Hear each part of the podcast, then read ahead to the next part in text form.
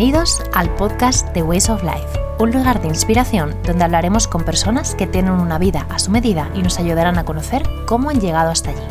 Recuerda que estamos aquí para pasarlo bien, nunca lo olvides. Vamos a ello.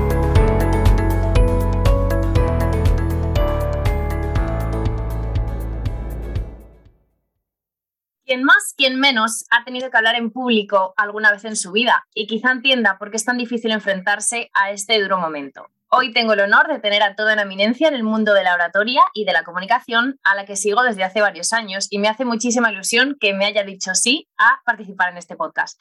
Con ella vamos a descubrir pequeños secretos de la comunicación y enfrentarnos a ese miedo a hablar frente a alguien que en algún momento hemos sentido todos. Muchas gracias, Mónica, y bienvenida, Mónica Galán, a este podcast que me hace muchísima, muchísima ilusión. ¿Cómo estás? Y a mí, y a mí súper bien, deseando estar contigo. Y ya, si oye uno de eminencia, que es mucho decir, además suena a joven, joven, joven, no creemos que sea. Así que joven, yo me siento joven porque dicen que Elsa, dicen que ser joven es tener más proyectos que recuerdos. Sí, sí. Yo tengo muy buenos recuerdos, la verdad, pero, pero tengo un montón de nuevos proyectos. Así que vamos a entender que somos jóvenes y que la edad está aquí dentro, no en el DNI. Así que. Efectivamente. Pues muchas gracias, Mónica, por, porque sé que estás hasta arriba con muchísimas cosas y tu tiempo es muy preciado, como el de todos. Así que, que sé que te conoce muchísima gente, pero para alguien que a lo mejor te esté conociendo ahora mismo con este podcast, cuéntanos quién es Mónica Galán y cómo ha llegado un poco hasta, hasta lo que estás haciendo en tu trayectoria de, de oratoria y comunicación. Fíjate que quedaría como para hacer una primera visión de una misma de quién eres. Madre mía, menuda pregunta. Pero para conocerme rápido, pues es verdad que Mónica Galán Bravo, que es mi apellido, es... Eh, hablar de ella en tercera persona no puedo porque soy yo. Claro. Mónica Galán Bravo en realidad es una súper enamorada de la comunicación, como te puedes figurar. Uh -huh. Y el método Bravo es el libro de comunicación más vendido en habla hispana y es donde he puesto toda mi información de cómo crear un discurso en cinco sencillos pasos. Y esto, Elsa, pues, pues ha sido el punto por el que se me ha conocido eh, dentro y fuera de mis fronteras. Y, y, eso te puedo contar, enamorada de los discursos, enamorada de la comunicación verbal y no verbal, así que con, con mucha ilusión de contarte esto. Sí, además el método Bravo, que yo le tengo muchas, muchas ganas, lo tengo ahí en, en mi lista de, de to-dos de estos que tienes hace un año y dices, tengo muchas ganas porque además me he bajado muchas cositas tuyas, tengo tu web muy, muy, muy rastreada, que sé que tienes además ahora también un, un descargable, ¿no? Pues con Así cinco es. tips para superar tus nervios, se llama, ¿verdad? Eso es, es una guía gratuita porque Ujú. últimamente lo que pienso cada vez más es, oye, además de grandes directivas, directivos de multinacionales o de la gente que se apunta a mi programa Traspasa la pantalla, pues me he decidido por fin, tengo mi método Bravo online, muy pronto ya en la web va a estar a la venta, pero no solo para la gente que adquiera, sino para la gente que quiera gratuitamente compartirlo y tenerlo, pues tengo esa guía de claves para superar los nervios de hablar en público. Y la verdad que está funcionando muy bien, son muy sencillitos, pero van exactamente al, al dolor, a lo que se necesita. Fenomenal, pues nada, yo me la descargué el otro día y le estuve echando un vistacillo porque digo, oye, son, son tips, lo que dices tú, muy concretos, muy fáciles, además de usar rapidito y que a lo mejor nos pueden darnos esa serenidad que necesitamos a la hora de, de hablar con alguien. Eso es. Fenomenal. Mónica, ¿cómo te diste cuenta de que esta era la vida a lo mejor que querías tener y que querías tirar por ahí, por la comunicación y por la oratoria? ¿Fue hace mucho tiempo o...? No fue tanto, en realidad llevo 10 años, eh, pero es verdad que he sido durante bastante tiempo he sido cola de león en vez de cabeza de ratón. Es decir, he formado desde la comunicación parte en otros proyectos, organizando grandes eventos multitudinarios, sí. Becker, Tony Robbins, este tipo de eventos grandotes, y producía radio en ABC.radio, Pensamiento Positivo, y claro, yo me daba cuenta de que había un decalaje entre qué se dice y cómo se dice, quien dominaba ambos, pues, pues llegaba más a la gente, quien solo dominaba uno, pues había una parte que evidentemente cojeaba, ¿no? O, Claro. o el fondo del mensaje o la forma del mensaje. Y en todo caso, pues te vas dando cuenta, trabajando para otros, que, que no solamente es que esté bien tener los dos, es que es absolutamente necesario para que las ideas lleguen y una vez lleguen se recuerden. Porque fíjate, yo conociendo tu historia, de repente, pum, tengo, tengo la idea de cuál ha sido tu cambio, pero sobre todo quiero recordar después de ti eh, cuál es tu forma de ayudar a las personas, desde dónde lo haces. Y en ese aspecto juega no solamente el qué, sino el cómo. Y ese fue el principio, Elsa, fue la mezcla entre los grandes eventos y la radio, que yo decía, jope, ¿cómo puede ser que a veces mensajes tan buenos no lleguen y mensajes tan sencillos lleguen tanto? Y en esa visión de, de, cómo unir los dos y después de leer miles, miles de discursos, pues eh, nació el método Bravo, que es una secuencia letra a letra para crear un discurso. Y bueno, pues con el libro del método Bravo, que además ahora estoy en décima edición, y maravilla. Es una maravilla por parte de los lectores, que me hayan dado esa oportunidad de que un libro de oratoria de comunicación sea un libro bestseller. Es que no, hmm. yo todavía digo, madre mía, qué, qué, oportunidad me ha dado la vida con esto, porque, porque no es tan fácil, ¿no? Leerte un libro de una mujer que lo que te propone es, oye, todavía nos falta eh, seguir conociendo claves para aprender a hablar mejor en público, pero la audiencia lo ha, lo ha lo ha asumido muy bien, con muchas ganas. Eh, lo que yo digo, Elsa, que tiene hablar en público, es una mezcla hmm. entre, entre humildad, porque es, oye, que no sé todavía, y coraje en cuanto a me voy a atrever. Y esa es la clave del funcionamiento del método Bravo, la verdad. Fenomenal. Seguro que aquí eh, te han surgido muchas historias, pero como experta como eres en comunicación oratoria, ¿qué es lo que más miedo nos da a las mujeres a la hora de hablar en público o lo que más te sueles encontrar cuando trabajas con, que sé que trabajas con empresas o con personas, a lo mejor mm, amigas o algo que te hayan dicho, ¿qué es lo que más te sueles encontrar? Sobre todo de mujeres, porque yo veo más de mujeres que te hayan dicho, pues es que me da pánico X, lo que sea. Bueno, el ridículo, ¿no? Por eso muchas veces, como una de mis herramientas eh, fetiche es la comicidad, muy cómica, tú que me has visto hablar en algunos sitios, pues, pues es verdad que, que sin ser el club de la comedia, que no es la idea, ni tanto talento, ni es el objetivo, es verdad que pues, se me ocurre el, juego de palabras rápido, eh, un cierto chiste, una... Y lo que tengo es eso, como mucho músculo a la hora de, eh, sobre lo que quiero decir, poder improvisar. Y yendo al dolor que tú ibas de las, de las mujeres, sobre todo, que quieren hablar en público, no se atreven demasiado con, con poder hacer una broma porque ya la antesala de eso es a ver si voy a quedar en ridículo. Y claro, en la, broma todavía hay más exposición. Entonces, llevaba a la caricatura el lo que nos da miedo o lo que les da miedo es exponerse de más y que pueda haber eh, un, pues un poco de perder la autoridad o perder el estatus o el ridículo. Eso es realmente de las cosas que más, más miedo generan. Vale, fenomenal. La siguiente pregunta que te quería hacer es eh, bueno, las personas que me escuchan normalmente saben que yo tengo un concepto que trabajo con mis clientes que es el vida a tu medida, ¿no? Que es lo que les intento ayudar a que diseñen esa vida a su medida para encontrarse cómodas. Entonces, ¿cómo crees que puede influir la comunicación en hacer esa vida a su medida? O sea, cuando alguien, cuando tú le explicas a alguien a qué te dedicas, está claro que la, que la comunicación es clave para poder explicar eso. ¿Cómo podría influir? O desde tu punto de vista. A tu medida, que me encanta, no me puedo gustar más el nombre, porque además todo lo que rima se recuerda. Sí. Tiene mucho que ver y la suerte que tienen tus clientes de tenerte cerca para, para descubrir su propia identidad. Y esto suena como algo naif o algo, no. Ah, no lo sé, quizá a veces como más poético, ¿no? Saber quién soy, ¿no? Por eso te decía, cuando antes me preguntabas quién es Mónica Grande, pues yo estoy también averiguando a ver quién es, qué le claro, sí. Eh, dónde se me aburre, Mónica Galán, tengo dos o tres moniquitas dentro, ¿no? Y, la identidad verbal también es importante. ¿Quién eres? ¿Qué, te gusta decir? ¿Cómo te hablas a ti? ¿Cómo hablas al otro? O sea, ¿cuál es tu intracomunicación? ¿Cómo te hablas tú? ¿Cómo hablas al otro? Tu intercomunicación. ¿Y cómo hablas a todos? Pues a todos no hace falta que seas un Adele cantando en un concierto con 30.000 personas. Ojalá, ¿eh? Si eres Adele, llámame, invítame, yo voy a ir. Pero si eres Adele, pues, pues pues a lo mejor has hablado delante de 15, de 20, no he visto una audiencia más grande para, para, mí, desde luego, pero, pero es una audiencia grandísima cuando me escuchan 15 personas o cuando presenté el libro y tenía 600, que fue, como te puedes figurar, no solo un sueño, yo sigo sin asumir que, 500 personas fueran a un teatro, 556, por eso digo lo de las 600, em, más todo el equipo que tenía y staff, casi 600 personas dentro de un teatro porque querían saber algo de un método que estaba ya funcionando en distintas compañías. Entonces, claro, e-, esa parte de saber quién eres, entonces, es, que lo veo fundamental. A mí me dan ganas de acercarme en cada uno de tus procesos con tus clientes, de decir, vale, todo esto que hemos trabajado de divino, y ahora, ¿cómo te hablas tú? ¿Cómo hablas al otro? Y si tienes que hablar en la boda de tu amiga, eh, ¿cómo, cómo, superas ese momento de nervios? ¿Qué vas a decir? ¿Qué, ¿Qué, le puedes contar que les vaya a ayudar? Entonces, en esa parte, yo creo que todavía nos queda trabajar el tiempo para nosotras mismas para saber, oye, cómo comunico y cómo me gustaría comunicar. Así que ahí hay algo que, que, estamos por descubrir.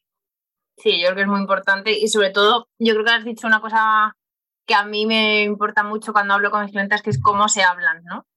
Porque muchas veces el cómo se hablan es, está la clave de todo porque es como si tú quieres llegar a hacer cosas, pero cómo te estás hablando para llegar a hacer X cosas, ¿no? Es, muy importante porque muchas veces el freno lo tenemos ahí, ¿no? Lo que nos decimos nosotras. no, no es inocente lo que nos decimos, no es inocente como nos hablamos, no, no, no. Eh, no es inocente como le hablamos al otro, los que tengan peques, o sea, no, no, no es inocente, tiene unas consecuencias, el tema es entender em, qué consecuencias son y asumirlas en ese aspecto. Pero yo creo que en vez de ponernos severas, hay una cosa, Elsa, que es oye, vamos a darnos la oportunidad. Por eso la guía eh, gratuita de los nervios mola porque y es agradable porque mm, más que atacarnos, porque fíjate, muchas veces es como, ah, es que no nos enseñan. Bueno, ya en nuestra adultez, Elsa, pues claro que a mí me hubiera gustado que me hubieran enseñado a hablar en público. Y es que cuando yo era jovencita, eh, que hace unos años, cuando era jovencita ya en el cole, que salir a hablar en público era un castigo. O sea, como estabas hablando, estabas hablando con una, con una amiga o con lo que fuera, te distraías, te decían, bueno, no sé quién era la pizarra. Claro, salir a la pizarra era... Era como un castigo, sí. Era un castigo, es que no se me ocurre otra cosa, era, un, era una consecuencia de estar haciendo algo mal y por tanto, pues, mm. ya está. Mm. Entonces, entender que hablar en público, pues mira, yo no sé si decirlo premio, quizá los enamorados como yo de la comunicación, premio igual es mucho decir, pero desde luego sí es un derecho. Mm una obligación, pues yo me pondría días muy severa y diría, claro que es una obligación. ¿En cuanto a qué? En cuanto a que tienes, fíjate cuántas veces clientas que tú y yo podemos compartir me dicen, he dicho una idea en esta reunión y ha pasado totalmente desapercibida y un compañero o compañera ha dicho una idea muy similar, si no la misma, y le han dicho, ¡ah, qué buena idea! Hmm. Entonces me quiero morir o quiero matar, no sé exactamente cuál de las dos cosas, porque es como, qué rabia que por no tener esa gravitas, ese peso, eh, mm. no darnos la oportunidad de saber, oye, a través del método Bravo voy a descubrir cómo hablo y cómo me gustaría hablar. Y como lo que tú haces en un coaching, en un entrenamiento, mm. es estoy en el punto A, oye, ¿cómo llego al B? ¿Cómo logro esto que, esto que sueño para mí y que, mm. ¿sabes lo bueno? Em, que no es imposible. No, no, está lejísimos como yo que sé no, sabría decirte, quizá la maestría de un instrumento o tener la figura que uno desea, exige mucho trabajo y muchísima constancia. Eh, yo te voy a decir que la oratoria tiene, eh, como cuando aprendes un idioma al principio, como un pequeño escalón que alcanzar, pero después todo el trabajo hecho se va a notar en un músculo que permanece. Entonces, eh, no se pierde, como quien aprende a, ¿no? Lo habrás oído mil veces, a montar en bicicleta, eso ya sí. Como que se recuerda, ¿no? Hmm. Eso es, se queda dentro de nosotros. Fenomenal. Ya hemos hablado antes de, la guía esta que tienes gratuita ahora de cinco consejos para enfrentarnos ¿no? a esos nervios. Pero yo quería que nos dijeras los tres consejos más importantes para enfrentarnos a ese, miedo escénico, no es tanto a esos nervios, sino a decir, oye, pues tengo que hablar, lo que decías tú, en una reunión o tengo que dar una charla ante mi jefe y mis compañeros. ¿Cuáles serían los tres consejos, digamos, más importantes para yo comunicar y que no pase desapercibida, como le ha pasado a tu clienta que nos comentabas antes? Mm. Lo primero es que quiero decir claramente cuál es mi mensaje más importante para no irme por las ramas. Oye, ¿qué quiero decir exactamente? Eh, para que genere el, impacto que yo deseo. ¿Qué quiero decir? Dos, eh, ¿cuánto derecho me doy? O sea, ¿cuánto de legitimada estoy yo misma para luego no sabotearme ni en el antes, ni en el durante, ni en el después, que también hay lo he hecho fatal y tal. Bueno, ¿cuánto derecho tengo yo a decir esto? Y además escribírtelo si quieres. Oye, pues yo voy a hablar de ah, maternidad porque, no es mi caso, pero soy mm. madre. Oye, voy a hablar de eh, lo que tú decías, oye, ¿cómo superar un momento de estrés? Pues porque, Mónica, porque yo pasé un momento de estrés muy puntual en mi carrera y me hizo darme cuenta de lo que quería vivir y de lo que no quería vivir. Entonces yo ahora cuando digo ciertos cuadros de estrés, más allá, por supuesto, de X patologías y de que la gente se en tratamientos y vamos, ojalá contáramos todos más, yo lo hago mucho, que tengo mi terapeuta, por supuesto, hmm, para soportarme a mí misma, para saber ser un buen apoyo para otras Em, para, descargar muchas veces los miedos de, una empresaria chiquitita, en fin, para todo eso. Entonces, uno, eh, ¿qué quiero decir? Dos, ¿cuánto me he legitimado a mí misma para decirlo? ¿Me doy permiso o no? Tres, ¿cuánto de importante me parece la audiencia? Y esta respuesta debería ser la más sencilla porque es todo. casi por encima de mí misma, por lo menos en el momento de la oratoria, en el momento de la ejecución, y desde luego por encima del mensaje. Es decir, lo que yo voy a contar es importante, que lo cuente yo es importante, no debo deslegitimarme, pero aquí hay que tener la cabeza muy clara de yo estoy hablando esto para la audiencia. Entonces yo, por ejemplo, hoy contigo, eh, ¿por qué bajan mi nivel de nervios en, esta entrevista? Porque lo primero que pienso es, uno, ¿qué quiero decir? Que hablar en público es fácil, cualquiera lo puede conseguir y pasar menos nervios. Encima tengo la guía en mi web para, para regalar. Mm. Dos, ¿estoy legítima de esto? Hombre, llevo 10 años hablando de comunicación, me acaban de dar un premio en Washington de la mujer mm, más relevante del año en cuanto a discurso político y, jope, pues tengo un bestseller, es el libro de comunicación más vendido, he ayudado a muchas personalidades, bueno, algo de discurso sé, algo, algo sé. tercero es, ¿qué es lo más importante? La audiencia de Elsa Galán. O sea, lo más importante es que alguien que nos esté acompañando ahora en el coche porque lo vea, porque se ponga un ratito este vídeo, hmm. porque esto sea un clip de Instagram.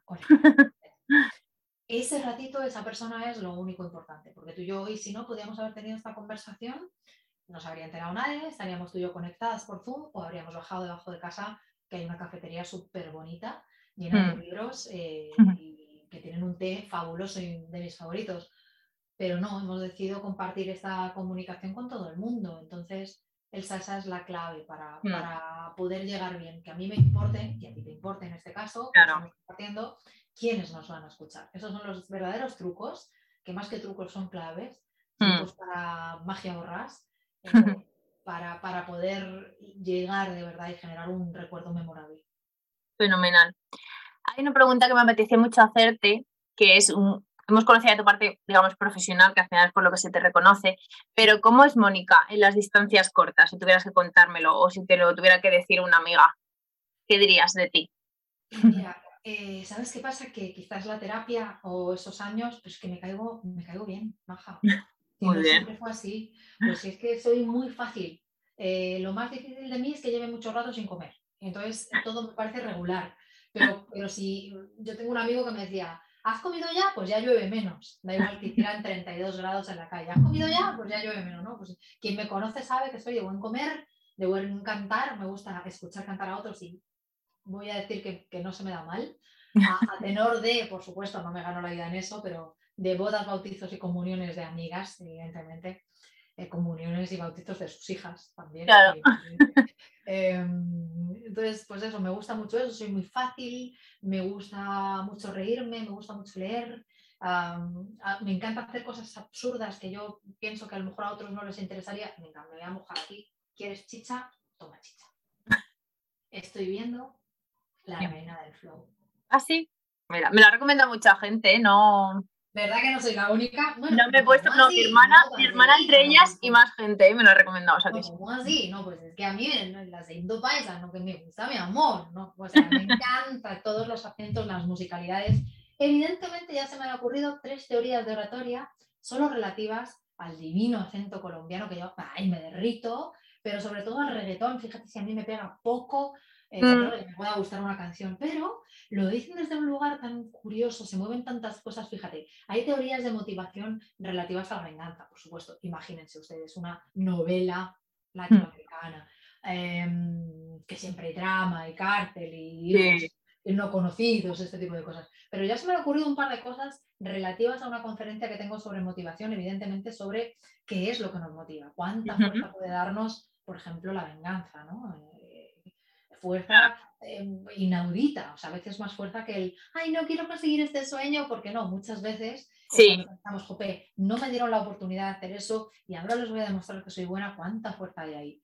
Hmm. Otra cosa en el reggaetón, pues por ejemplo, fíjate en las canciones de reggaetón, son muy dulces las que salen en la novela, es todo bastante cursi y maravilloso, pero es todo, acaban el nombre del reggaetón, mira, a mí que me gusta Camilo, que es una criatura jovencísima, Camilo, pues todo el tiempo dicen su nombre, es otra forma de llamarse. Claro, es exagerado, ustedes entiéndanme, cuando yo digo que aquí hay teorías es, oye, ¿yo por qué en mis discursos no digo mi nombre?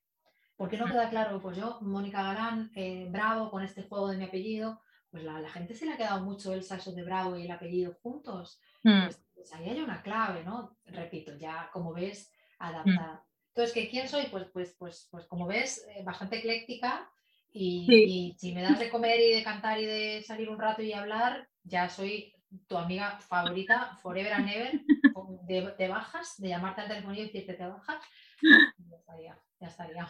Fantástico, era para conocerte un poquito más. Y Mónica, cuéntanos, ¿qué objetivos tienes a medio y largo plazo que, nos puedas contar que digas, pues mira, estoy centrada ahora aquí o aquí o que me gustaría hacer? Pues mira, eh, hay algo que me hace mucha ilusión. Eh, no soy la primera, desde luego, no pretendo, pero me gustaría llevar al mundo del, teatrillo, entendamos teatrillo, pues de, tener, por supuesto no me veo llenando estadios, evidentemente, pero, pero sí me gustaría ofrecer alguna alternativa eh, de ocio y de aprendizaje más juguetona. ¿no? decía que no soy la única porque tengo amigas fabulosas haciendo esto y triunfando pues como Silvia Congost, que tiene su propio... Y psicóloga, ¿no? A lo mejor. Sí, Patri, que también lo tiene, ellas lo tenían juntas en algún momento y hacen eh, shows distintos ahora, o qué sé yo, uh, Margarita Álvarez, que también estamos pensando en hacer alguna cosa juntas. Eh, eh, que no, sé ahora mismo decirte más nombres que se me ocurran, pero en Estados Unidos se puso muy de moda, pues tipo Brené Brown, evidentemente, salven las distancias, por Dios, ya sé yo que no voy a llenar 3.500 personas dentro de un teatro en Broadway, pero, pero sí darnos la oportunidad de hacer grupitos así de, de 100, de 200, si lo logramos, y contar algo con simpatía, oye, pues qué anécdotas se quedan cuando hay, cuando hay em, conflictos en la comunicación, cuando uno no sabe cómo llegar a la felicidad o cómo, em, cómo encontrar su identidad verbal, como decíamos mm. antes, ¿no? Oye, ¿quién soy? ¿He tenido un rato para eso? Mm. Y te digo, mira, el otro día viendo a Luis Piedraíta, fíjate que es mm. cómico, al mago también, pero cómico, ya el último show que yo vi de Luis era un show que, parecía coaching en vivo. O sea, el tío hablaba de, fíjate, la felicidad es como la bola de Nivea, que a veces la tienes, pero a veces se pierde, todo el mundo ha jugado con ella alguna vez, pero nadie dice tenerla en casa, todo el mundo sabe hasta cómo huele esa, esa bola, ¿te acuerdas? Sí bueno, pues, pues eh, salimos del teatro y fue como, ojo, qué buen rato, me he reído un ratillo, pero, pero también me voy diciendo, oye, ¿y qué me hace mi ilusión? ¿Y qué me gusta? ¿Y, cuál es mi bola de felicidad? Sí, te hace un poco pensar, ¿no? Y reflexionar. Este es uno de los sueños a medio plazo. Por supuesto, hay otro libro que se está cocinando y no he tenido prisa y me alegro, ¿sabes? Me siento ella llamándose artista a sí misma, con todo lo malo que me he dicho en mi vida, para, para compensar pues, pues ¿sabes? Esos, esos artistas que en vez de un disco por año dicen, pues ahora me voy a esperar y voy a hacer yo el disquito que yo quiera, se venda luego más o se venda menos. Pues estoy fraguando un, librito, pero se está cocinando a, a, fuego lento. Bueno, las buenas cosas al final necesitan su tiempo, así que Ojalá, no hay prisa. No hay sí. Y para terminar esta entrevista, que siempre me gusta ver como cositas un poco más simpáticas, digamos, me gustaría hacerte tres preguntitas más mm, así no tanto profesionales. ¿Algún vicio confesable que nos puedas contar? Sería la primera. sí, sí, bueno, es que claro, ves, yo pienso lo primero en comer. Lo primero, y luego el caos. Acabo de contar la reina del flow, que es bastante tirarme ahí al. Pero mira, vicio. Em, mira, yo hago lenguaje no verbal no consciente y detección de la mentira. Me gusta ver en mute algunos discursos para saber qué me llega sin la parte verbal. Solo con los gestos, la... Ajá, eso es un vicio que está entre lo profesional y lo personal, al final tampoco yo sé diferenciarlo mucho, quizá por, por, el momento que estoy viendo ahora, ¿no? Pues sí me, me, llama la atención, me lo pongo en mute a ver qué me llega primero, ¿sabes? Em, ¿Y qué más? Más preguntas, venga, ese sería un vicio, va. Eh, ¿Qué es lo que más te gusta? ¿Qué es lo que más te gusta? ¿Y qué es lo que menos te gusta? ¿De qué?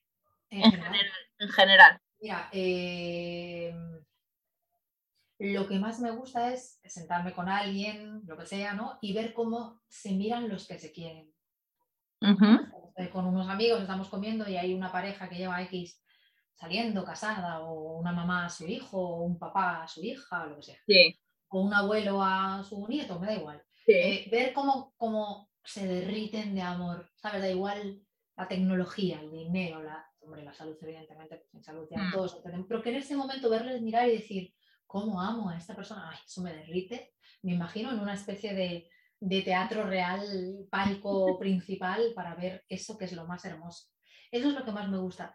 Y lo que peor llevo, quizá por una historia eh, familiar, es alguien que, no se controla con, el alcohol.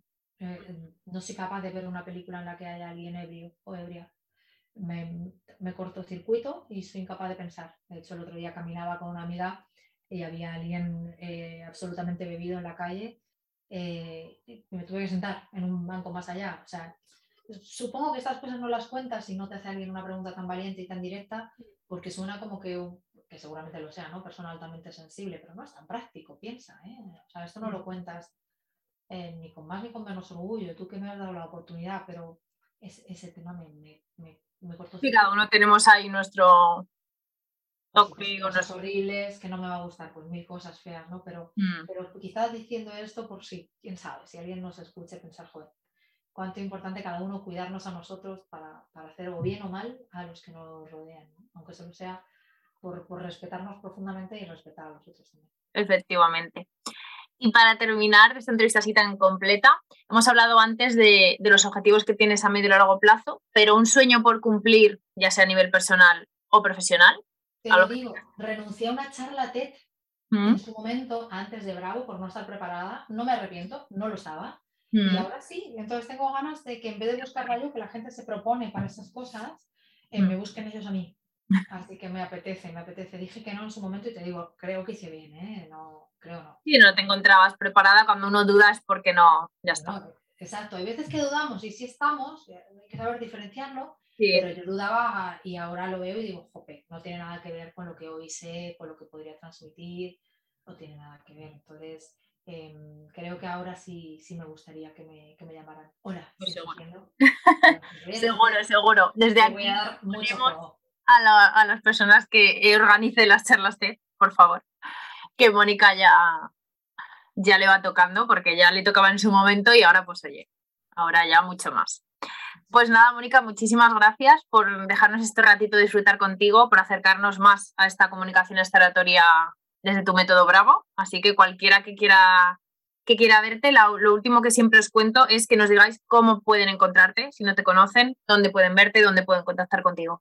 Te lo agradezco muchísimo. Pues mira, www.monicagalán.com y ahí está la guía gratuita, ahí está la información de los cursos, ahí hay un montón de claves súper fáciles. Eh, pueden comprar el método Bravo en las librerías o pidiéndolo a casa, así que en el método Bravo van a encontrar vídeos míos, un montón de, ejemplos. Con esas dos formas uno puede ayudar a su propia vida y a, los a la de los demás, aprendiendo a comunicar de una forma más efectiva y afectiva. Fenomenal.